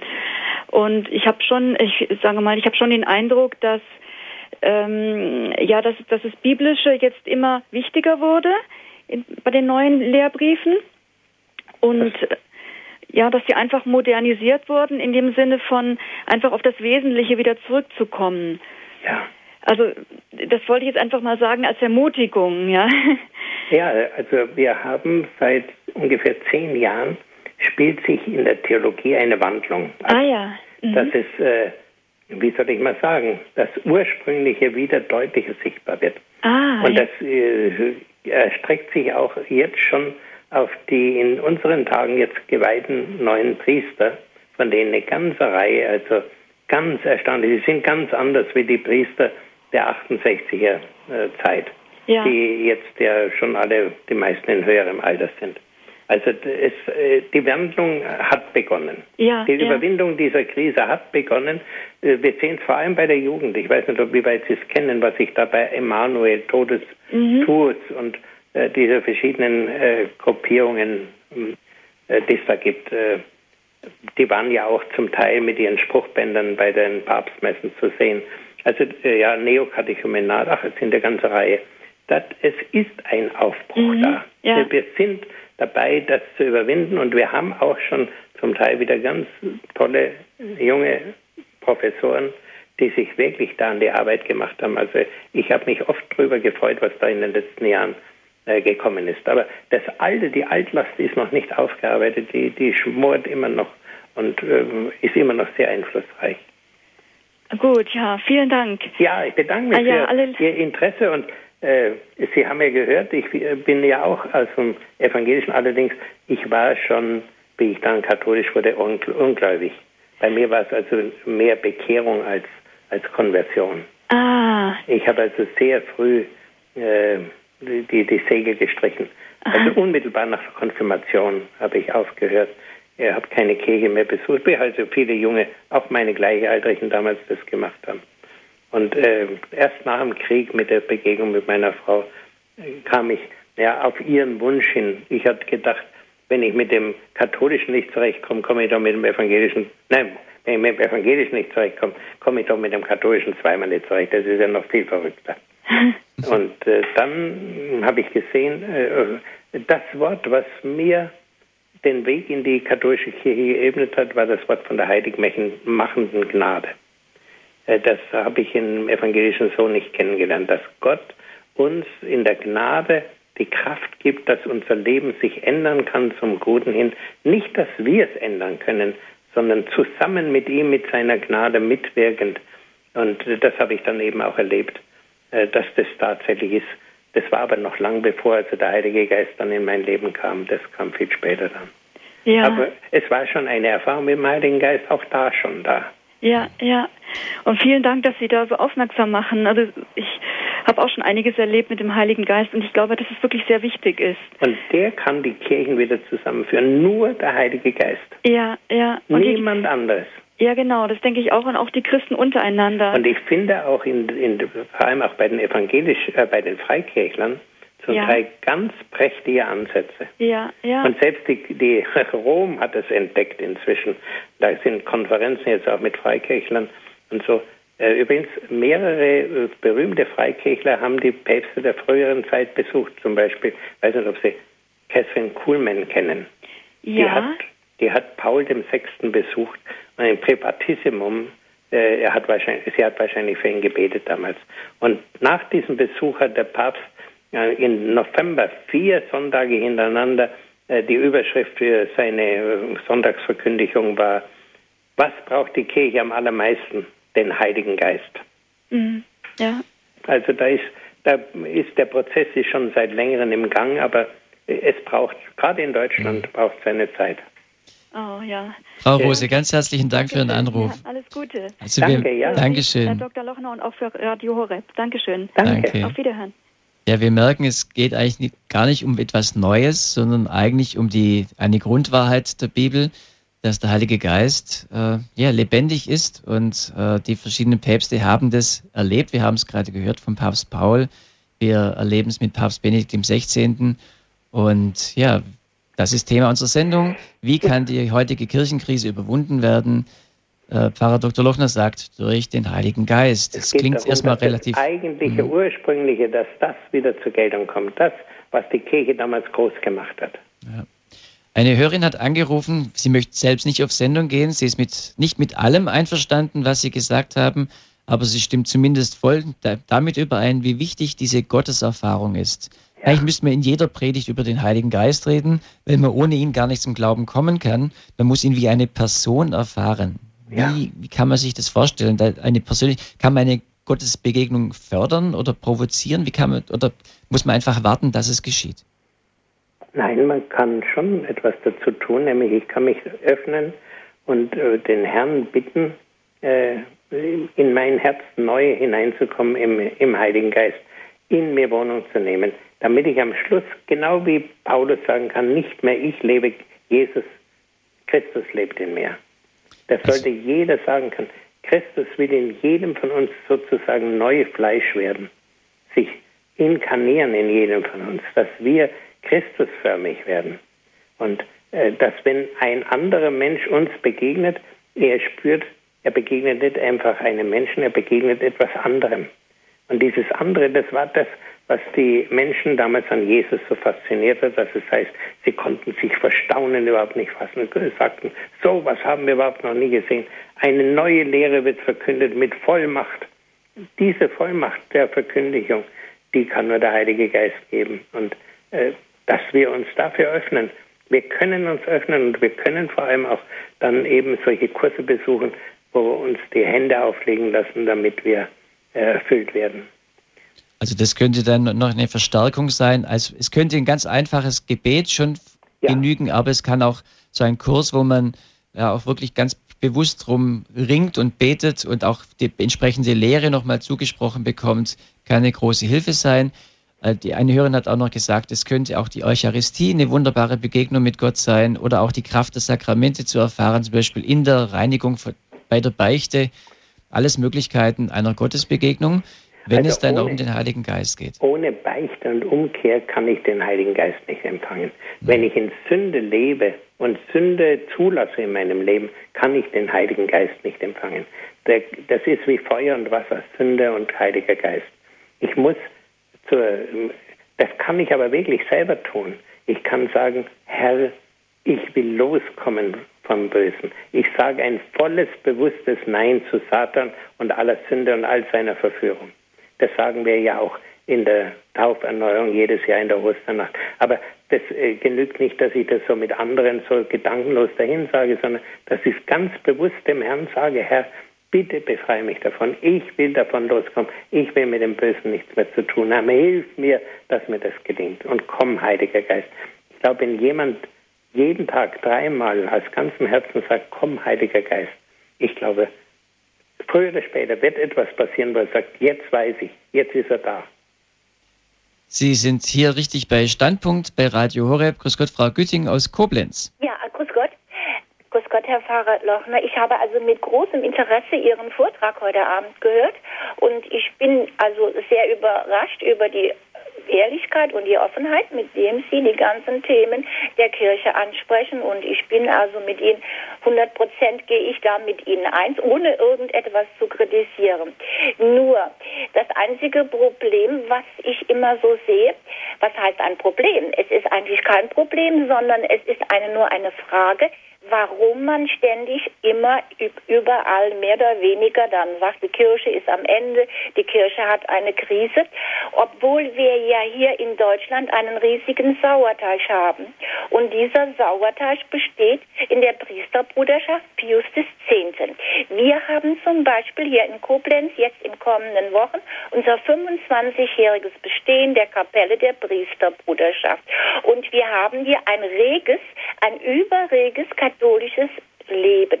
Unsere Kirche ist sonntags voll und ich muss sagen, in diesen 25 Jahren, wo wir diese Kapelle besuchen, sind wir mittlerweile zum Altertum geworden. Wir haben sehr, sehr viele Kinder, sehr viele jugendliche Familien und ich muss auch sagen, diese Opferbereitschaft, weil alle Familien mit ihren fünf, sechs, sieben Kindern oder weniger jeden Sonntag, jeden Feiertag eine große, mehr oder weniger eine größere Reise vollbringen.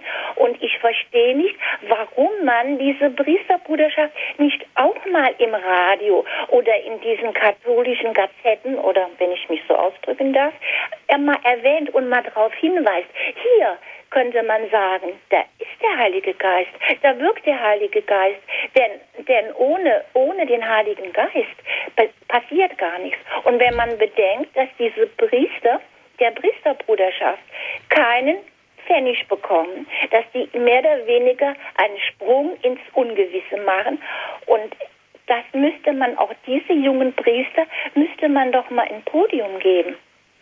Das ja. ist mein Beitrag. Mhm. Danke, Frau Gützing. Interessant, was Sie da sagen.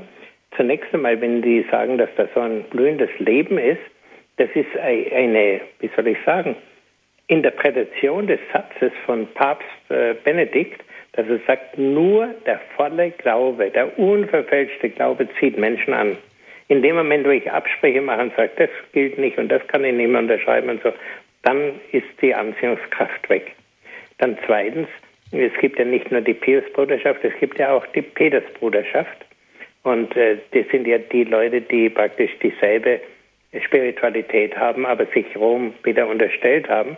Und äh, diese äh, ist ja in nächster Nähe äh, zu Radio Horeb, nämlich in, in äh, Wickersbad. Ne? Da kommen ja auch immer wieder die Übertragungen, also ausgeschaltet ist das nicht. Und ich muss auch sagen, ich habe also auch bei Veröffentlichungen äh, der, von beiden Gemeinschaften, äh, gerade über theologische Fragen, äh, Stellen gesagt, gelesen, wo ich mir gesagt habe, Mensch, das ist tatsächlich bedenkenswert. Was eben ein Problem bei Pius Bruderschaft zurzeit noch ist, ist äh, die Unterstellung an den Papst. Ne? Also, dass sie der, dem Lehramt sich im Moment noch ein Stück verweigern. Wir können nur hoffen, dass das überwunden wird. Und genau das, was Sie gesagt haben, ist der Grund, warum der Papst versucht, die Pius-Bruderschaft wieder in die Kirche zu holen, in die volle Gemeinschaft mit der Kirche. Genau aus diesem Grund. Und noch einen Punkt habe ich mir notiert. Sie sagen, diese Leute bekommen keinen Pfennig. Also mir fällt in der Kirche etwas auf, nämlich auch in, in unseren äh, Gemeinschaften und so. Alles, was aus Spenden lebt, wächst, Spenden lebt, wächst und gedeiht in der Kirche. Und alles, wo die Millionen der äh, Kirchensteuer äh, in so Organisationen und so weiter geht äh, und in Unternehmungen geht, da äh, sehe ich, dass zum Teil wirklich das Segen fehlt. Äh, das wächst nicht, das, das geht nicht auf. Also deswegen diese Andeutungen des Papstes äh, bei der Ansprache in Freiburg für Entweltlichung äh, eine Kirche, die von Privilegien und eben reich ausgestattet ist, äh, die würde sich eben schwer tun, wirklich zu evangelisieren. Da ist absolut was dran. Wobei ich natürlich insofern gegen mich selber rede, denn ich hätte auch nur hauptberuflicher Diakon werden können, weil wir eine Kirchensteuer hatten. Äh, die Länder, die das nicht haben, können sich sowas nicht leisten. Die können sich auch dann keine Pastoralreferenten mehr leisten und Gemeindereferenten. Das ist alles nicht drin. Äh, das sind arme Kirchen. Aber das äh, Großartige ist, dass diese armen Kirchen so lebendig sind. Es ist nicht zu übersehen, was sich da in Asien tut, was sich in Indien tut, was sich in Afrika tut und so. Ähm, wir sind ja ein bisschen in der Gefahr, hier bei uns in Deutschland zu, zu verfetten und der Wohlstand tut uns nicht gut. Also Jesus hat ja auch immer vom Wohlstand gewarnt und eine Kirche, die also zu viel äh, Geld hat und die sich die es auch zu leicht äh, bereit ist auszugeben. Also die, die ist in einer gewissen Gefahr, da ist gar kein Zweifel. Die Kirchenkrise und ihre Überwindung ist unser heutiges Thema bei Standpunkt, bei Radio Horeb. Es versuchen viele Leute anzurufen. Das Thema spricht, denke ich, viele Menschen an. Ein Herr, der uns anruft, ist der Herr Spielmann aus Berlin. Grüß Gott. Gott. Danke für Ihre Geduld. Sie sind schon lange in ja, der Leitung. Ja, bitte gern. Ja, ich war ja auch sehr beeindruckt von den Ausführungen des Pfarrer Lochners. Besser kann man es ja gar nicht sagen. Im Geist ja Tiefe und auch die ganze Sicht, seine Sicht, die muss ich voll als evangelischer Christ auch äh, akzeptieren und annehmen. Und also wie gesagt, besser kann es gar nicht sein. Eine Sache äh, ist noch wegen des Zölibats, weil er auch das so als positiv hingestellt hat. Also es gibt ja da viele Nöte und da bin ich der Meinung, wenn einer auf die Ehe verzichtet, dann sollte es gemacht werden. Aber wenn er merkt, dass er das doch nicht kann, dann ist es eine große Not für ihn, dass man da vielleicht eine Regelung schafft, dass er dann vom Zölibat entbunden wird. Also das gibt es ja schon. Und das ist Ach, ja in vielen Fällen geschehen. Aha. Ganz klar. Äh, ich weiß nicht äh, im Moment, wie Rom das im Einzelnen rechtlich regelt, aber ich weiß so und so viele Priester, ehemalige Priester, die also weiterhin zum Teil sogar noch im kirchlichen Dienst stehen, äh, die eben jetzt eben nicht mehr priesterliche Dienste tun. Aber äh, was mich gefreut hat, ist, dass Sie äh, gesagt haben, Sie sind ein evangelischer Christ. Ja. Und da musste ich dran denken, vielleicht haben Sie das mitbekommen, dass vor einigen Monaten äh, anglikanische Christen erklärt haben, sie wollen sich wieder der katholischen Kirche unterstellen. Mhm. Und die, das sind also ganze Gemeinden und auch Bischöfe und so weiter übergetreten. Die kriegen innerhalb der katholischen Kirche sozusagen ihren eigenen anglikanischen Zweig. Und das finde ich vom Papst ganz großartig, dass er diese Möglichkeit eröffnet hat. Wir haben ja in der katholischen Kirche sowieso mehrere solche Unterkirchen, die zum Teil eine ganz andere Liturgie haben wie wir, wenn Sie an die verschiedenen äh, orientalischen Kirchen denken, die zum Teil relativ klein sind, auch in Indien und so, äh, gibt es eine ganze Reihe, die zwar im großen Rahmen des, der katholischen Kirche stehen, aber ihre eigenen Traditionen weiterpflegen. Mhm. Und ich habe mir schon gedacht, wo ich so viele wirklich äh, tiefgläubige evangelische Christen sowohl in meiner eigenen Familie als auch bei den Freikirchen, auch bei Verwandten äh, kennengelernt habe, ob das nicht ein Weg sein wird, dass eines Tages auch so etwas für evangelische Christen äh, möglich sein wird, die in vielen Punkten heute schon mit uns übereinstimmen. Ich lese, ich weiß nicht, ob Sie sie kennen, die Idea. Ja, die sehe ich ja, regelmäßig, aber. Ja, und da weiß ich eben, es gibt diese Leute und ich war ja immer äh, auch in diese ökumenischen Kontakten, die kenne ich seit Jahren. Äh, muss sagen, ich lese auch, die, ich kriege äh, die geistliche Gemeindeerneuerung, die Zeitschrift kriege ich. Ich kriege Charisma, das ist ja auch eine ökumenische Zeitschrift oder weitgehend im Evangelischen beheimatet und so. Äh, großartig, dass sich diese Dinge tun. Und da sehe ich, dass das, was mir der Herr damals gesagt hat, dass das anfängt, sich zu verwirklichen dass es wirklich diese geistliche Gemeinschaft über die Konfessionsgrenzen gibt und eines Tages die Konfessionsgrenzen überwinden wird. Also es ist ja sowieso schlimm, dass die Konfession oft an erster Stelle steht. Es ist ja so, dass auch evangelische Pfarrer gibt, wenn man die hört, da wird man eher im Glauben geschwächt. Ja. Aber andererseits gibt es auch evangelische Pfarrer, die wie, wie Sie, genauso wie Sie sprechen und das mit dem Heiligen ja. Geist und überhaupt das ja, ja. alles. Also das ist der Heilige Geist, das ist ja das Großartige, dass diese Erneuerung im Heiligen Geist in allen Kirchen heute am Werk ist. Es gibt, soweit ich weiß, gar keinen Zweig, äh, christlichen Zweig, der das nicht auch kennt. Also ob das jetzt diese verschiedenen amerikanischen, die südlichen Baptisten und was weiß ich, wie die alle heißen und die Presbyterianer und so. Und dann gibt es in der orthodoxen Kirche ganz starke Bewegungen. Es hat sie schon in Polen gegeben, lange vor der Öffnung und so. Also in, in vielen, vielen Bereichen ja. gibt es das.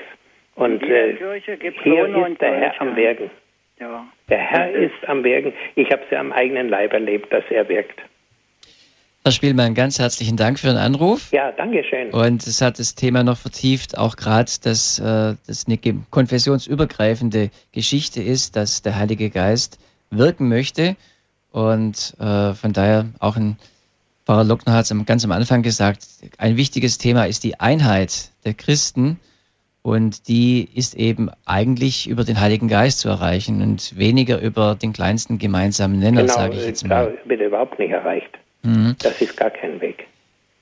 Die Kirchenkrise und ihre Überwindung. Hier ist der Standpunkt. Grüß Gott, Frau Zerl aus Würzburg. Genau. Guten Abend. Guten ich, Abend. Glaube, ich glaube, der Heilige Geist hat mir heute Ihre Sendung eingegeben. Es war nämlich folgendes. Ich wusste im Moment nichts mit mir anzufangen. Ich habe gedacht, fängst du denn jetzt noch an? Da machst mal Radio Horeb an. Also ich höre den oft, aber eigentlich jetzt so abends nicht. Also ich schaltete an und da kam eben ihr Thema. Und ich kann jetzt nichts Neues dazu sagen, denn es hat schon so viele Hörer jetzt gegeben, die was gesagt haben. Was ich äh, jetzt beitragen möchte, ist der Satz des Heiligen Vaters, wenn wir immer auf das Negative schauen, was jetzt in der Kirche äh, herrscht, dann werden wir die Freude und die Kraft an allem verlieren. Ja. Und, und das, das, Positive ist im Wachsen und im Aufbrechen. Es ist noch, wie soll ich mal sagen, das ist wie eine Saat im Frühjahr, die noch mhm. ziemlich niedrig mhm. steht, aber es wächst. Doch. Und ich, äh, ich meine, in Würzburg gibt es sehr viele charismatische Bewegungen. Ja, ja, ich weiß. Ja, ja. Sie Würzburg? Ich war schon in, ja, natürlich, äh, meine Vaterstadt. Und Wie bitte? Äh, und meine Kinder haben dort studiert. Ach. Und ich bin als Kind schon oft in Würzburg gewesen, eine herrliche Stadt. Schön, und ne? äh, ich weiß auch, äh, ich habe auch schon äh, Vorträge in Würzburg gehalten. Oh, war schon, Na, den so ersten was. schon, kann ich mich erinnern, 76. Ach. Und seit der Zeit, ja, einige Male noch. Ja, Würzburg. Aber ich bin immer mit Würzburgern mhm. in mhm. Verbindung gewesen. Also großartige Leute. Hat ja äh, jetzt mal im übertragenen Sinn gesprochen 100.000 Kirchen und ja. leider sind sie nicht voll, leider werden ja. sie leer. Aber das kann sich ändern. Kann, es, es muss. Ja. Und äh, ich meine, ich kenne und kannte viele Priester, die gesagt haben, ich muss ja nicht daran glauben, was ich sonntags predige. Da war ich oh, geschockt. Das ist ganz schlimm. Aber zu Gott sei Dank, ich kenne auch die vielen anderen, die gute Arbeit tun ja. und vom Heiligen Geist erfüllt sind. Und ich habe einen sehr guten Freund, den ich morgen auch treffe, der auch wirklich ähm, in der charismatischen Bewegung tätig ist und auch in dem Sinne lebt. Der hat auch seine bin in Examensarbeit sogar über die charismatische oh. Erneuerung geschrieben. Schön. Ja. Und ähm, wie gesagt, also wir sollen nicht auf das Negative gucken, dass man nicht die Freude verliert. Ich wollte aber jetzt zum Zölibat, fällt mir was ja. ein. Ich muss äh, nur sagen, dass wir zum Ende unserer Sendezeit oh, kommen. Vielleicht noch eine ui. ganz kurze Sache. Also, wenn Sie noch kurz was sagen möchten, aber wir müssen dann auch ich, die Sendung abschließen. Ist, ja, ja, klar. Äh, Sie haben gesagt, weil der Sex so als Gott verehrt wird, deswegen äh, würden wir so am Zölibat kritisieren. Ich glaube das nicht ganz, dass es nur diese Ursache hat.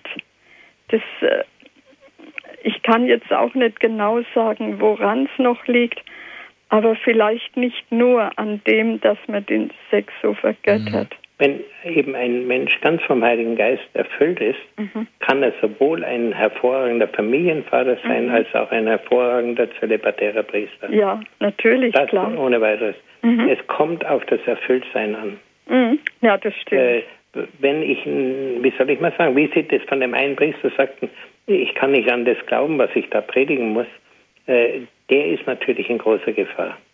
Wir wissen zum Beispiel, dass wenn ein Priester anfängt, äh, in Richtung Aufgabe des Zölibats sich zu bewegen, der erste Schritt ist, dass er das Gebet aufhört, dass er nicht mehr sein Brevier betet. Das ist der erste Schritt. Also äh, hier, äh, deswegen das Brevier, wer, wer es regelmäßig betet, merkt, was er für eine Kraft und für eine Gnade da bekommt. Ich habe es auch gemerkt. Ja.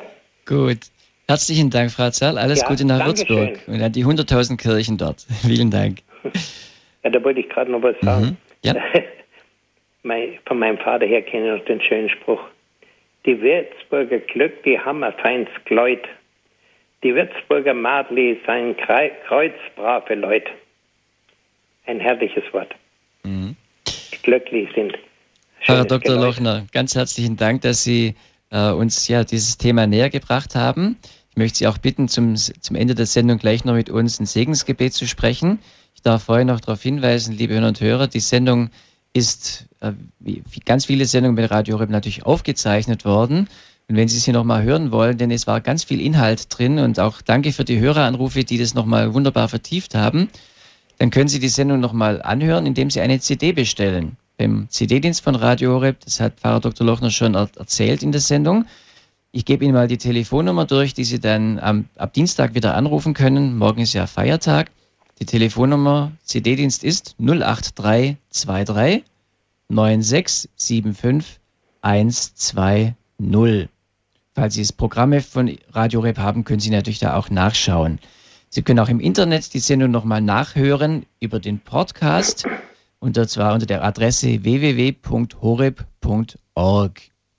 Wenn Sie mehr Informationen haben möchten über diese Sendung, auch über die Adressen, die Pfarrer Dr. Lochner genannt hat in der Sendung, dann wenden Sie sich bitte an den Hörerservice von Radio Horeb. Folgende Telefonnummer 08323 9675 110, ebenfalls dann ab Mittwoch zu den üblichen Geschäftszeiten. Ja, die Kirchenkrise und ihre Überwindung. Pfarrer Dr. Hans-Martin Lochner, ganz herzlichen Dank für die Sendung. Können Sie uns zum, Abschied, äh, zum Abschluss noch ein, ein Segensgebet vielleicht auch im Anliegen dieser Sendung sp äh, Oh Herr, ich danke dir, dass du schon begonnen hast, auch jetzt mit dem Papstbesuch, diese Krise zu überwinden und dass da so viel Gutes schon wächst in der Kraft des Heiligen Geistes. Und ich bitte dich, dass du alle Hörer, die jetzt dazugehört haben und alle, die vielleicht auch in Zukunft noch die, sich damit beschäftigen, dass du sie stärkst im Glauben, dass sie erkennen, das sind pure Wahrheiten, da sind keine Märchen, keine Aufschneidereien, so wie es die Welt kennt, sondern das ist deine Wahrheit. Du selber bist die Wahrheit, hast du gesagt. Und diese Wahrheit öffnest du uns im Heiligen Geist. Herr, segne vor allem unsere Priester, segne unsere Bischöfe, segne unseren Heiligen Vater. Gib, dass er noch lange bei Gesundheit bleibt und noch lange das Steuer der Kirche in den Händen halten kann und, und sich immer wieder ausrichtet auf die Weisungen, die er von dir bekommt. So segne uns alle an diesem Abend und erfülle uns jede Stunde neu mit dem Heiligen Geist. Gott, der Vater, der Sohn und der Heilige Geist. Amen. Gelobt sei Jesus Christus. In Ewigkeit. Amen. Halleluja. Halleluja. Ganz herzlichen Dank, Pfarrer Dr. Hans-Martin Lochner und alles Gute für Sie und einen, einen schönen Abend an alle Hörer und Hörer von Radio Horeb und Radio Maria, dass Sie uns zugehört haben. Vielen Dank. Ich bin Bodo Klose und wünsche noch einen schönen Abend.